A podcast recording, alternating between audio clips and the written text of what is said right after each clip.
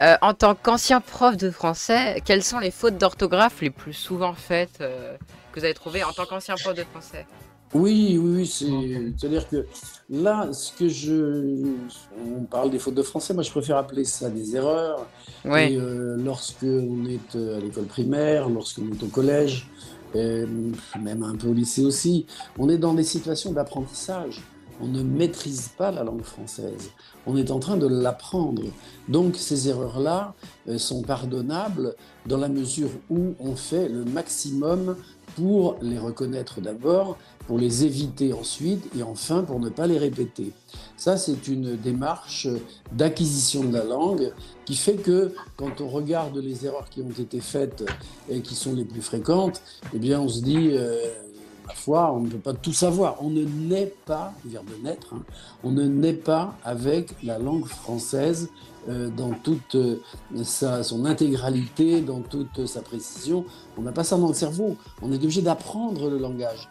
Et on n'a jamais fini d'apprendre la langue française. On découvre toujours de nouveaux mots. Et c'est ça qui est passionnant dans la langue française. Alors les, erreurs que j'entends euh, que, j'ai le plus remarqué, c'était des erreurs d'orthographe, bien sûr. Hein, euh, par exemple, cauchemar écrit avec un D alors qu'il n'en faut pas. Euh, le verbe apercevoir que beaucoup écrivaient avec deux P alors qu'il n'en faut qu'un. Des, choses comme ça. Et il y avait aussi des erreurs d'accords du participe passé. Il y avait des erreurs dans les, comment, les accords des adjectifs de couleur. Tout ça, ce sont des éléments d'apprentissage. Alors, euh, évidemment, chacun peut travailler pour les acquérir. Et ceux qui ne font pas cet effort, cet effort pour acquérir euh, ces éléments de, la langue et ces règles de la langue française, alors là, ça devient une faute. Hein. voilà. Parce que si on en revient au but général de l'école, c'est d'instruire. C'est-à-dire, on apprend, mais du coup, avec, on est là pour s'entraîner, faire des erreurs, comprendre les erreurs. Exactement, c'est tout à fait ça. C'est ça le but de, la pédagogie. Euh, le pédagogue doit être là auprès des élèves pour lui dire, voilà, je vais t'expliquer comment euh, tu peux euh, vaincre cette difficulté. Le problème, c'est que le problème, et ce dont on ne se rend pas compte quand on est élève, c'est que dans une classe de 25, par exemple, il y a 25 cerveaux différents il y a quelquefois 25 façons de comprendre différentes. Il y a 25 chemins pour aller à la maîtrise d'une notion. Et ça, c'est pas toujours facile à gérer. Donc, euh, c'est une entreprise colossale. Les, meilleurs hits. Azenko. Scheiße, j'ai reversé du café sur ma uniforme. Par exemple, euh, moi j'ai été diagnostiqué comme quoi j'avais une arborescence de connaissances. Mais du coup, faut savoir gérer. En même temps, les personnes donc, du coup, qui prennent, admettons, je vais utiliser les termes qu'on peut utiliser à des enfants, les, autres, ils prennent le train en même temps que vous expliquez. Moi, et que du coup, ils font la, complexité au fur et à mesure. Tandis que moi, personnellement, en tant qu'arborescence de, de connaissances, bah, ce que je fais, c'est que je cherche toujours à commencer par le plus compliqué et après finir par le plus simple. Et c'est quelque chose qu'il faut aussi savoir gérer. Exactement. Et ça, c'est, euh, ça peut être euh, au départ, à ton âge, ça peut être considéré comme une souffrance. Parce que cette arborescence de la connaissance euh, est, comment dire, une, une gare d'arrivée pour des trains de connaissances qui viennent de tous les horizons. Et c'est, au départ. Et ensuite, tu vas te rendre compte que c'est une richesse et une, chance inouïe de posséder cette arborescence de connaissances. Il faut s'y accoutumer, il faut s'y faire. Effectivement, le côté linéaire, le côté linéaire de l'apprentissage, euh, tout le monde peut prendre le train. Mais ceux qui possèdent cette arborescence, eh bien, eux sont des chefs de gare. Donc, euh, ils ont la possibilité d'intégrer beaucoup plus d'éléments de connaissances. Et c'est un réel avantage. Euh, je trouve, euh, j'adore euh, la façon dont vous faites ces, métaphores sur, sur bah, le, train de, l'apprentissage. D'ailleurs, d'ailleurs, d'ailleurs, d'ailleurs, d'ailleurs, oh là là, je m'en mêle moi. d'ailleurs, avez-vous une réelle liberté d'écrire dans vos livres pour les nuls, donc pour transmettre justement cette connaissance Vous sentez-vous complètement... Est-ce qu'on vous donne les manettes en vous faisant confiance ou alors, moi, quand j'ai euh, commencé euh, à écrire pour la collection pour les nuls, je ne l'ai fait qu'à une seule condition. Je ne l'ai fait qu'à la condition qu'on me dise euh, tu as carte blanche, tu fais ce que tu veux. Ça, c'est un premier élément.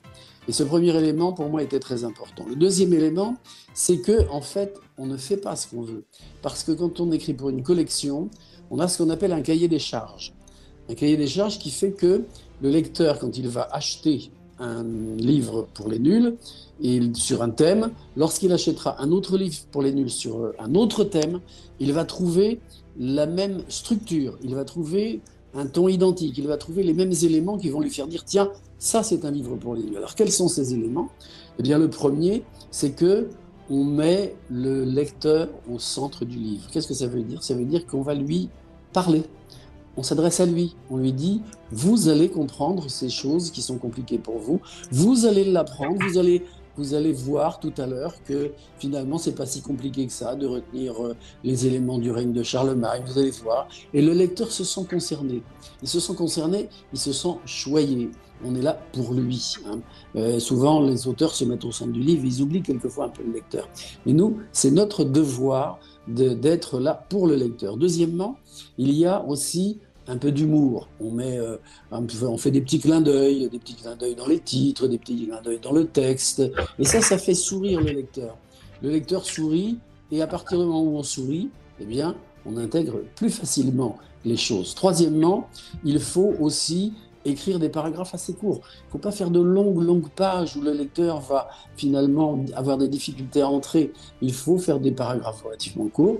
On fait aussi des encadrés qui permettent au lecteur de euh, prendre une petite récréation, de se reposer, d'aller voir euh, quelque chose d'assez pittoresque, d'assez étonnant, euh, d'assez émouvant.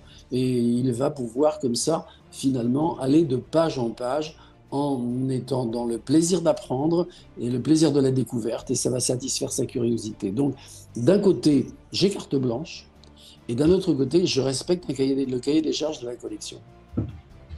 Personnellement, ouais. Personnellement, j'en avais des livres pour les nuls, je me rappelle, et j'aimais, j'aimais assez bien le concept, puisque tu avais des petits paragraphes, et après, justement, tu avais des... Avais justement, comme monsieur dit, désencadré avec des petits trucs amusants. Parfois, tu as même des images, par exemple, des livres, des, des frises historiques, des images, etc., qui pouvaient aider le lecteur à mieux comprendre par rapport à juste un gros pavé de texte. C'est ça, c'était, tu, tu, as tout à fait compris, c'est l'enjeu de, de, de, ces, de ces livres-là, de donner au lecteur la possibilité de... Euh, enfin, nous, on, morcelle en quelque sorte le savoir, de sorte qu'il puisse l'intégrer petit à petit, sans qu'il y ait de grosses, grosses difficultés. Et surtout, il faut viser aussi ce que j'appelle la rentabilité de lecture, c'est-à-dire que tout ce qu'on écrit doit être d'abord compréhensible, et deuxièmement, ça doit être toujours intéressant, ça doit toujours susciter l'intérêt et la curiosité. Je trouve ça euh, plutôt intéressant, d'ailleurs, je voulais dire euh, bah, effectivement, j'ai l'impression que tout le monde en a un chez soi, en vrai, c'est la collection de base. Moi aussi, j'ai un livre pour les nuls, et je voulais juste dire que, ouais, par exemple, euh, sur L'histoire de Prince pour les nuls, bah là, euh, je peux trouver euh, une petite anecdote, euh, des petites anecdotes à pratiquement toutes les deux pages, toutes les pages même, qui, nous, qui nous fait voir l'histoire sous une autre, une autre perspective, je vais dire. et une, une façon plus, plus, plus humoristique de l'histoire, même si pas, enfin, même dans les moments pas forcément toujours drôles. Oui. Oui, oui, c'est vrai, c'est qu'il y a là la possibilité de... le, fait historique est euh, en lui-même quelque chose de malléable, c'est-à-dire que on peut le, raconter de 100 façons différentes. Et euh, si on veut intéresser le lecteur, il faut euh, ajouter un petit sourire. Quoi. Sauf, évidemment, si ce, si ce, sont des tragédies épouvantables, alors là, évidemment, c'est autre chose. Mais quand on le peut, toujours, on va faire en sorte que le lecteur soit soit confortablement installé dans le livre. Je vois, c'est. D'accord.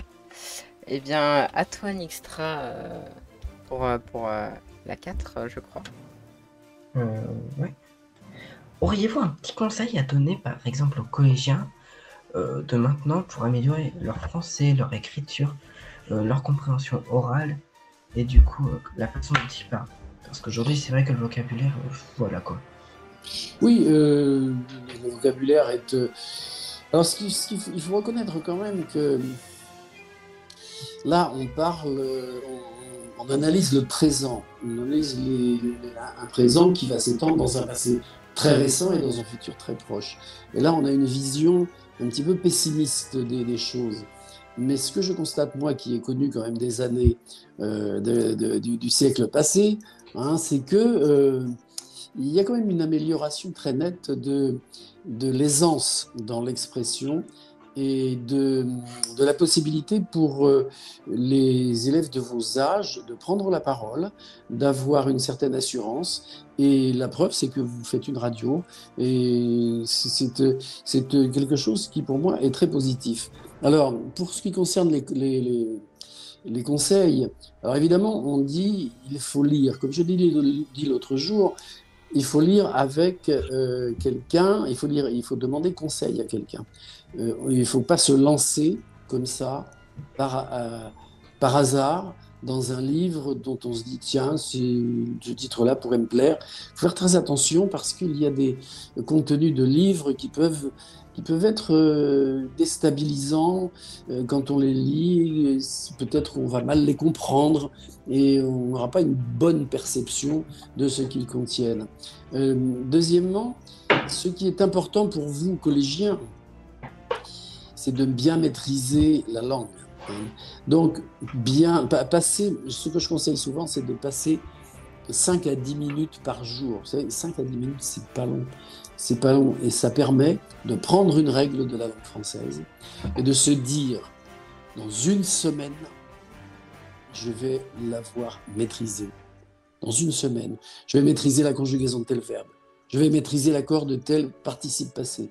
Je vais maîtriser l'accord des adjectifs numéraux. hein. Se faire un petit tableau des règles de la langue française. C'est pas compliqué. On dit, oh là là, il y a beaucoup de règles. Non, il n'y en a pas tant que ça. J'en ai répertorié dans l'un de mes livres, j'en ai répertorié 10. 10, les 10 plus importantes. hein. Et donc, si on consacre un peu de temps, chaque jour, on parvient à acquérir les éléments. Mais attention, il faut répéter, répéter, répéter. Au bout de deux mois, on revoit ce qu'on a vu. On revoit ce qu'on croit qu'on a acquis. Et puis on, le revoit au bout de trois mois. Au bout de...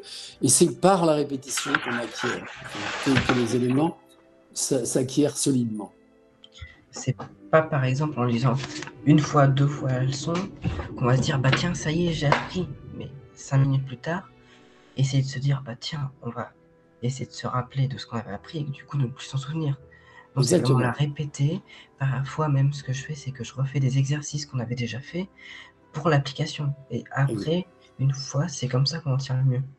Exactement. Alors, il y a une chose très importante à savoir, c'est que, comme tu dis, la lire une fois ou deux fois, on va l'oublier. Pourquoi on l'oublie? Parce qu'on ne met que l'un de nos cinq sens en jeu.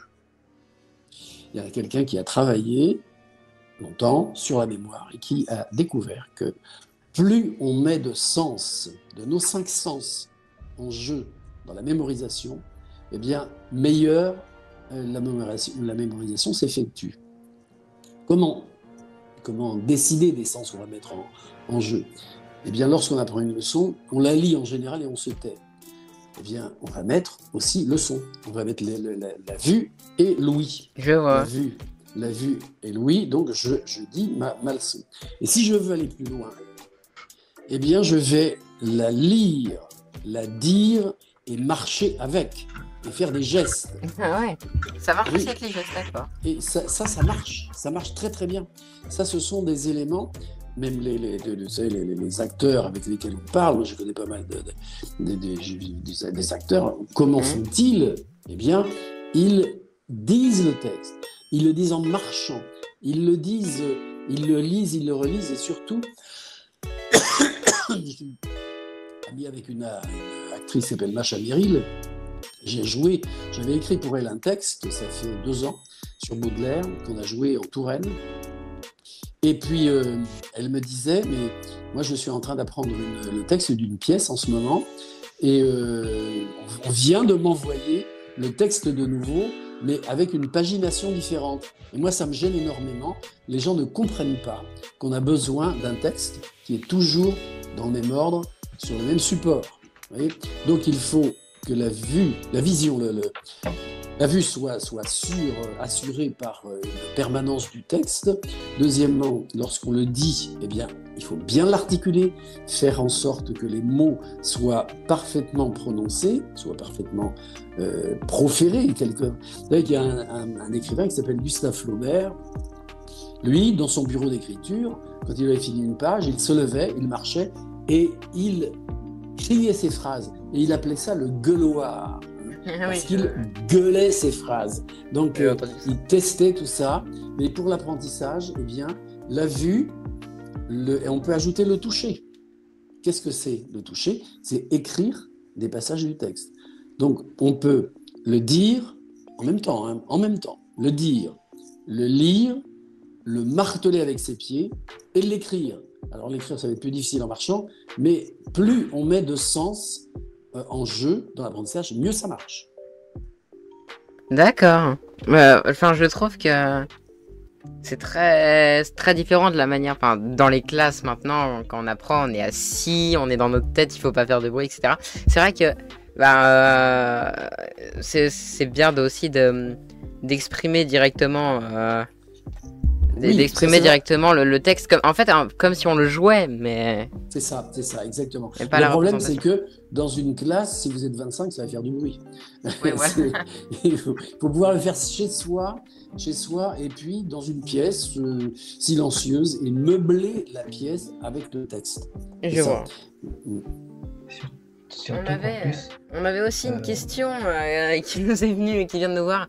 Elle m'a fait un petit peu rire. Bon, après, ce n'est pas très sérieux un camarade m'a demandé si Los Angeles est dans l'Union européenne. Dois-je pleurer? Non, non, non, non, parce que et là, euh, évidemment, euh, Los Angeles, euh, bon, j'ai une nièce, moi, qui habite à Los Angeles, et ça, je, vais lui raconter l'anecdote, ça va la faire rire, mais c'est tout, tout ça, ce sont des situations d'apprentissage. Il ne le savait pas. Euh, le fait que tu dises non, Los Angeles, c'est sur la côte ouest des États-Unis. Euh, voilà, c'est une ville immense. Quand on la survole, on se dit mais c'est pas possible, ça va donc jamais s'arrêter. Je l'ai survolée à deux reprises. Eh bien, euh, tu racontes un petit, un petit, justement, une petite anecdote comme ça. Et là, il saura la situer. Et puis, il va se dire j'ai appris quelque chose, tu vois. Donc, ni, ni en rire, ni en pleurer, mais se dire bah, après tout, il est en situation d'apprentissage et moi je vais lui rendre service. C'est vrai, c'est un petit peu comme. Ouais, c'est vrai que réfléchir. Parce que souvent les gens disent ouais, mais. Euh, mais euh, n'importe quoi, c'est pas cet endroit-là, Oui, mais le, si tu leur demandes, toi, euh, où se trouve le Kamchatka, ils vont peut-être pas pouvoir te répondre. Bah, Donc chacun a une culture, chacun possède tu vois, euh, chacun possède des éléments de culture. Et puis, euh, finalement, bah, on a euh, des carences, tout le monde a des carences, hein, tu vois. Je vois, je vois. Et aussi, oui, on avait encore, encore, oui, on avait préparé plus, de questions, mais le truc, ça passe vite. Ça passe vite, vite. ah oui, les, les émissions passent toujours très, très vite. Ça, je, disais, je disais justement pendant que mon collègue est en train de parler, je disais en plus, c'est depuis quelques années, Maintenant, la moyenne de classe entre la cinquième et la troisième, euh, ça a beaucoup flambé. On est sur, on a une moyenne de 28 élèves maintenant. Oui, oui, oui, c'est vrai que le, bruit. oui. Oui, oui, c'est vrai que c'est très très gênant. C'est très gênant le bruit euh, euh, pour les, situations d'apprentissage. c'est dû dans, le, dans le silence pour ce qui concerne la classe. Dans le bruit, quand on est seul, on peut faire tout le bruit qu'on veut, c'est vrai. Je pense que ça va être pour, pour clôturer. Enfin, je pense qu'on pourra encore faire quelques questions. Euh, comment parvenez-vous à garder votre bah, le contenu éducatif euh, que vous pouvez poster en podcast sur votre chaîne YouTube ou même à, la radio en chronique euh, à jour et pertinent compte tenu des évolutions constantes dans les domaines de l'histoire et de la géographie? Oui, il ne faut pas confondre l'actualité et l'histoire. Euh, l'histoire, c'est quelque chose qui s'est figé dans le temps. Euh, l'actualité est toujours en devenir. Euh, je fais des mises à jour régulières, enfin j'en ai fait trois ou quatre de, de l'histoire de France, en faisant bien attention à ce que je sélectionne, parce que certains éléments d'actualité ne passent pas dans l'histoire. Et il faut euh, être vigilant parce que ce qui euh, est, ce, qui est euh, disons, la, grande préoccupation à un certain moment peut complètement disparaître au bout de 3, 4 mois ou même au bout de 2, 3 années. On n'en a même plus le, souvenir. Donc, cette, cette actualité est, est mouvante. En revanche, l'histoire, elle, eh bien, elle se fige. Elle se fige. Comment se fige-t-elle? Parce que on a fait des choix, parce qu'on a assemblé ces choix, et parce qu'on s'est dit que voilà, si les choses sont arrivées, eh bien, c'est qu'il y avait eu antérieurement des éléments qui les ont provoqués. Euh, c'est euh, arbitraire, bien sûr, hein, parce qu'il y a mille façons de raconter l'histoire. Mais on donne le maximum d'éléments à qui veut les rechercher, à qui veut les entendre. Un petit peu comme le Covid, quoi. Exactement, le, Covid, euh, quand on y était, c'était une actualité brûlante et, difficile euh, à supporter avec le, confinement. Maintenant, on prend de la distance, euh, on l'analyse différemment, on entend mille et une analyses qui quelquefois sont contradictoires. Alors évidemment, c'est mouvant, c'est mouvant et ce n'est pas encore entré d'une certaine façon dans l'histoire. Il va falloir attendre du temps avant que ça entre dans l'histoire. C'est toujours d'actualité. Oui, c'est vrai. La, enfin, l'actuali- à, à quel moment d'ailleurs on a un seuil, vous pensez, entre l'actualité et l'histoire? Eh bien, c'est-à-dire que là, maintenant, on peut parler, par exemple, de, euh, de, la, de la présidence de, de, de- Georges Pompidou, c'est entré dans l'histoire, hein, euh, de 69, euh, et de, la présidence de, de, de- de Giscard à partir de 1994, euh, la présidence, enfin, si on prend les présidents de la République, on peut déjà asseoir des éléments d'histoire. Euh, et puis les éléments aussi euh, qui sont associés à leur, euh, à leur, à septennat. Maintenant, c'est des quinquennats, mais c'est plus tout à fait pareil. Voilà. D'accord, d'accord. Et aussi, dernier truc, en parlant du, du, livre que vous avez pu écrire en collaboration avec, avec Madame la femme du président, donc euh, au. euh, mince. Oh là là, je ne sais pas bien. Et déjà, on dit pas Madame la, la femme du président, on dit la première dame. Oui, je, À la sais. première dame, Je sais, je cherchais justement le mot. Et avec Brigitte Macron, donc, oui. pouvez-vous nous parler de collaboration avec Brigitte Macron pour votre livre, euh, pour votre livre euh, commun? Et comment Oui. cette collaboration s'est-elle déroulée? Comment ça s'est déroulé? Ça s'est déroulé de façon très simple parce que Madame Brigitte Macron est quelqu'un d'abord de très simple, de très gentil, très sympathique, très souriant et plein d'humour. C'est quelqu'un qui a enseigné, donc on s'est trouvé tout de suite sur le même euh, terrain d'action puisqu'on avait des choses à transmettre de façon pédagogique.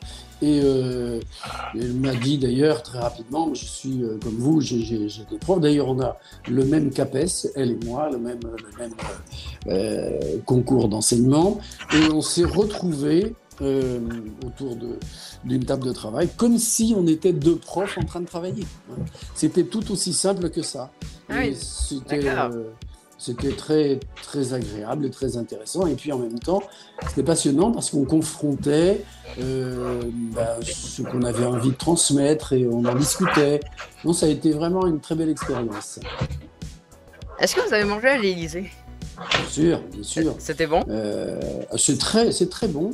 C'est très bon. C'est que, faut savoir que l'Élysée, à l'Élysée, euh, il y a euh, bien sûr la- la présidence, mais il y a aussi le rôle du conservatoire du savoir-faire français. Le savoir-faire français, c'est le savoir cuisiner, bien sûr, c'est la gastronomie, mais aussi c'est le savoir servir. C'est tout le protocole autour des, des plats, autour de, Ouais. du déjeuner. Et ça, eh bien, c'est euh, très codifié et euh, on a un certain plaisir à voir que là, eh bien, c'est quelque chose qui demeure. hein, ça change pas. C'est- intéressant de, de, de, de- faire cette expérience. Ça doit être- Ouais, effectivement. Peut-être perturbant, je ne sais pas. Non, coup- oui. Pardon. Non. Non, désolé, je vous laisse continuer. Non, non, c'était pas perturbant parce que euh, c'était dans un objectif de travail. hein. Euh, J'allais là pour travailler, pour euh, proposer des choses, pour en discuter. Donc euh, c'était. moi, J'ai trouvé que il y a- j'avais euh, là à effectuer une, une démarche pour euh, entrer dans un projet, le projet qu'elle avait, donc de créer un livre pour ses élèves. Et ça, c'était vraiment intéressant. D'accord. Nixtra, Mm. t'avais un truc à dire? Euh, oui, je disais, comme il nous reste deux minutes, un petit mot de fin. Si vous en avez un. un petit mot de la fin. Euh, je- je- je- je- j'en j'en aurais beaucoup, j'en aurais beaucoup, mais ce que je voudrais, euh, ce que je voudrais souligner, c'est que euh, il n'y a rien de plus important dans la vie que la culture en général. Pas une culture prétentieuse, pas une culture de celui qui dit moi je sais, vous ne savez pas, mais une culture du partage, une culture de la transmission. D'abord transmettre ce qu'on connaît, et ensuite partager aussi euh, des nouvelles connaissances. J'aime beaucoup euh, acquérir euh, de nouveaux mots, les replacer ensuite, euh, acquérir de nouvelles connaissances, en parler. J'aime beaucoup aussi euh, qu'on m'apprenne des choses. Et dans cet échange-là, c'est ce qu'on appelle la communication. Plus on communique, plus on a besoin de vocabulaire, bien sûr, et de mots. Donc, euh, on en sent la nécessité, donc va travailler la langue française. Mais plus les réflexes de violence s'éloignent. Si on veut une société harmonieuse, il faut absolument avoir conscience que la culture en général, la culture de partage et du savoir, est capitale. Et puis, consacrer du temps. Consacrer du temps. Tous les supports, on, a, on vit une époque extraordinaire. hein, extraordinaire parce que on a des outils. Moi, j'ai devant moi mon ordinateur. Eh bien, si je veux avoir un renseignement que je mettais auparavant dans les années 70, 80, 4 jours, 8 jours ou 3 mois à avoir, je l'ai dans les 30 secondes. Donc, savoir se servir de ces outils-là et s'en servir utilement. C'est ça que j'aimerais transmettre. Surtout, ne jamais oublier de continuer à se cultiver dans tous les domaines. Il n'y a pas de domaine privilégié. hein. C'est- tous les domaines sont intéressants. C'est ça pour rejoindre la, la, comme dans ce dont tu parlais. euh, eh bien, c'est la- la- l'arborescence de l'esprit qui fait que euh, qui fait qu'on va aller dans tous les domaines et s'enrichir. Et ça, c'est une, c'est un avantage aussi. Je vois. C'est- C'est c'est très intéressant, c'est très particulier de vous avoir en, en invitation. Oui, Nixtra, je te laisse euh, Comme- parler. Comme par exemple la phrase d'un certain youtubeur à 600 000 abonnés, assez soumise à des droits d'auteur, qui dit ne- n'a jamais arrêté d'apprendre. Mais exactement, c'est ça. Chose. C'est la même chose. c'est- c'est- je, je, je, Je trouve je- que. je c'est- milite pour le même pour le même objectif, ne jamais arrêter d'apprendre. C'est vrai. c'est- Et c'est comme ça qu'on ne on ne, on ne sent pas le temps qui passe. hein. On a- on n'a Ouais, pas le temps. Après, l'allusion euh, à un, quand même un youtubeur qui est. Enfin, pas comme. euh, pas, T'as pas des vidéos sur euh, YouTube, euh, on va dire, euh, pareil que vous. Mais c'est vrai que parfois ça dit pas que des trucs bêtes. Et voilà, mais c'est certain, il y, a, beaucoup de bonnes choses. Évidemment, faut faire le tri, et puis ça suppose de, de- de- de posséder soi-même un, jugement que on, affûte à mesure qu'on- qu'on affûte en, en voyant tout ce qu'on veut, tout ce qu'on voit, et tout ce qu'on peut éliminer. Il y a beaucoup de choses à éliminer, mais euh, il y a beaucoup de bonnes choses. Je vois, je vois. Bien écoutez, euh, écoutez, il est, il est 15h01, c'est la fin de, c'est Ah, la fin malheureuse de cette émission. Vous êtes des grands professionnels, c'est très bien ça. Merci. C'est gentil. Bravo, bravo. En tout cas, bravo pour votre radio, parce que je trouve ça formidable que vous ayez créé cette, euh, cette idée. Vous êtes déjà, euh, vous êtes déjà de, de- de- de bon niveau et Si vous continuez, voulez, je vous continuez. enverrai, je vous enverrai le, le rendu qu'il y a eu euh, en direct. Avec, avec plaisir, avec grand plaisir. écoutez, Par exemple, j'a- j'avais eu un exposé à faire sur le journalisme à la radio. effectivement. Euh, J'avais fait deux trois petites vignettes pour parler justement de, de cette radio-là. Et je j'imaginais pas la, la réaction de mon enseignante qui était choquée de voir ça sur quelqu'un qui était qui était en mode mais comment est-ce que ça peut se faire? Comment est-ce qu'il s'organise, etc. C'est quelque chose qui lui a fait poser beaucoup de questions sur laquelle l'exposé devait durer 5 minutes. Elle a- il a duré toute l'heure. Ah, mais c'est bien ça, bravo. Au moins, c'est bien, t'as réussi à monopoliser l'attention. Très bien, c'est très très bien. Bravo à vous deux, c'est parfait. Merci beaucoup. Très bien. Merci. Au revoir. Au revoir et merci. Eh ben, à bientôt. C'était un À vrai bientôt. plaisir. On espère pouvoir vous recevoir euh, un jour, bientôt. Un, un plaisir partagé. Merci. Merci. Au revoir. Au revoir. Ah là là. Ah là là. C'était. En vrai, c'était bien, je trouve. C'était. particulier, mais c'était vraiment bien. Bah, en fait, j'ai pu apprendre, euh, j'ai pu apprendre des trucs. euh, C'était très bien. Bon, c'était, euh, c'était Jean Joseph Julot sur Aka Radio. N'hésitez pas à le retrouver sur Instagram, sur YouTube, sur Facebook. Il est partout. Même si ses posts Instagram ne sont pas souvent, mais quand ils sont là, ils sont bien. Azenko, le meilleur des hits. souvent sur ses posts publicitaires. C'est maintenant, c'est sur Aka Radio. Tout de suite, on se met à Believer d'Imagine Dragons avec mon accent anglais absolument incroyable, n'est-ce pas? C'est maintenant, c'est sur Aka Radio.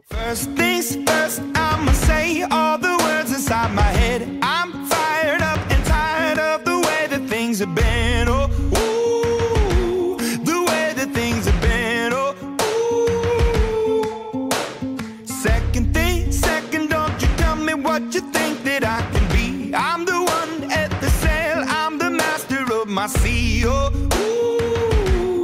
master of my ooh. I was broken from a young age, taking my soak into the masses, writing my poems for the few that look at me, took to me, shook at me, feeling me, singing from heartache, from the pain, taking my message from the veins, speaking my lesson from the brain, seeing the beauty through the. Hey, you me up, you me up,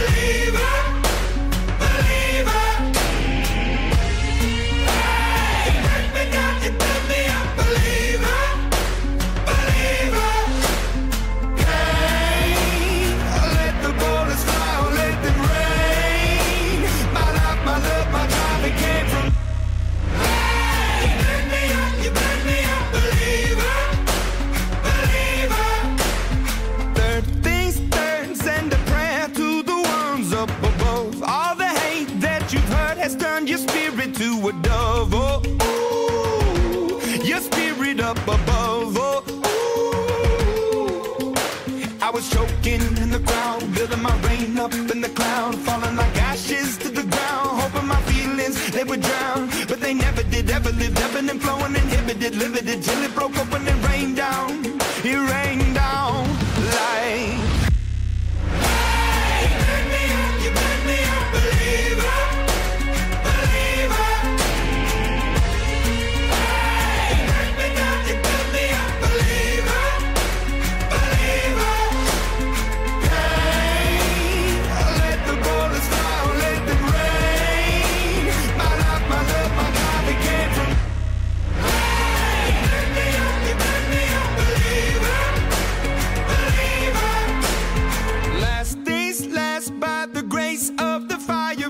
flames. You're the face of the future, the blood in my veins. Oh, ooh, the blood in my veins. Oh, ooh.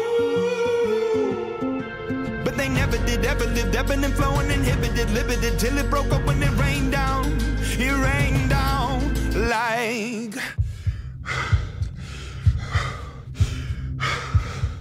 I want to stop. We can't.